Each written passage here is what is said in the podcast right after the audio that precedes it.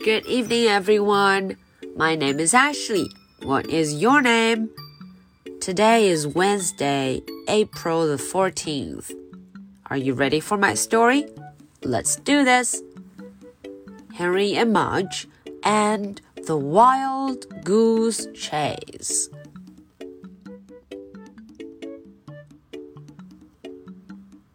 小朋友们晚上好，我是 Ashley，又到了周三绘本故事的时间啦。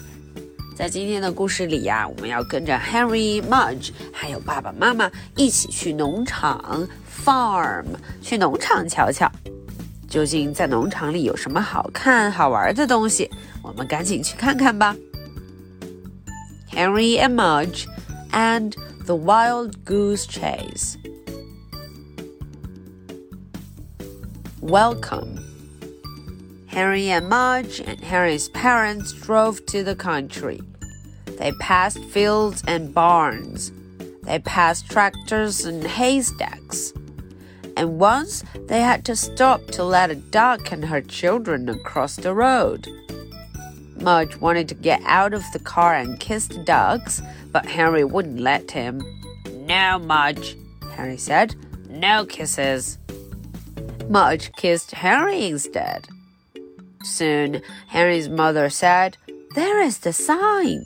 The sign said, French's Farm, two miles. Yay, said Henry.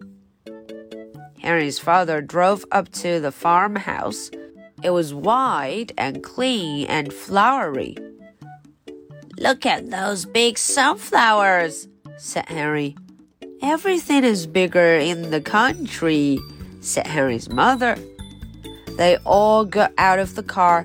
A woman wearing an apron came out from the house. Welcome, she said. I am Mrs. French. Mrs. French was nice. She told Henry he could walk all around the farm. She said that he could take Mudge. While they explored, Henry's parents would get eggs and blueberries and corns and all kinds of other good farm things. Let's go, Mudge, said Henry. Mudge wagged and off they went. Okay, so that was the English version. Now let's look into the story and see what happened. Welcome. 欢迎 welcome. Henry and Mudge and Henry's parents drove to the country. Henry 呀、啊，这一家人他们就开车去了农村 （country），去了乡下 （country）。They passed fields and farms. They passed tractors and haystacks. 他们一路上啊，看到了很多什么 field，非常多的农田 field，还有非常多的 barns。啊，还有很多的谷仓，仓库里堆满了谷子，barns。接着还看到了 tractors，拖拉机，tractors。瞧瞧，哦，远处就有一辆 tractor，拖拉机。当然还有很多干草堆，haystack，干草堆呢。And once they had to stop to let a dog and her children across the road. 嗯，有一次他们还要停下来，让一只鸭子，a duck，一只鸭子，还有啊，它的鸭宝宝们，her children，很多孩子们过马路，他们得等着。Mudge wanted to get out of the car and kiss the dogs. Mudge 很想下车亲亲这些小鸭子，but Henry wouldn't let him. 嗯，可是 Henry 不同意。No, Mudge, no kisses. Mudge kissed Harry instead. Ah, Mudge 就只好亲 Henry 了。Soon, Henry's mother said, "There is the sign." Ah, 啊、嗯，过一会儿啊，妈妈就说了，瞧瞧，看到路标了，French's Farm, two miles.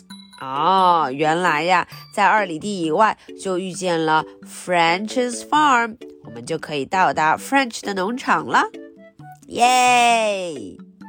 ！Henry's father drove up to the farmhouse. 终于，他们到了农场。啊，好漂亮的一个地方！It was clean and white and flowery. 这个地方啊，白白的，white clean 又很干净，clean，而且到处都是花呢。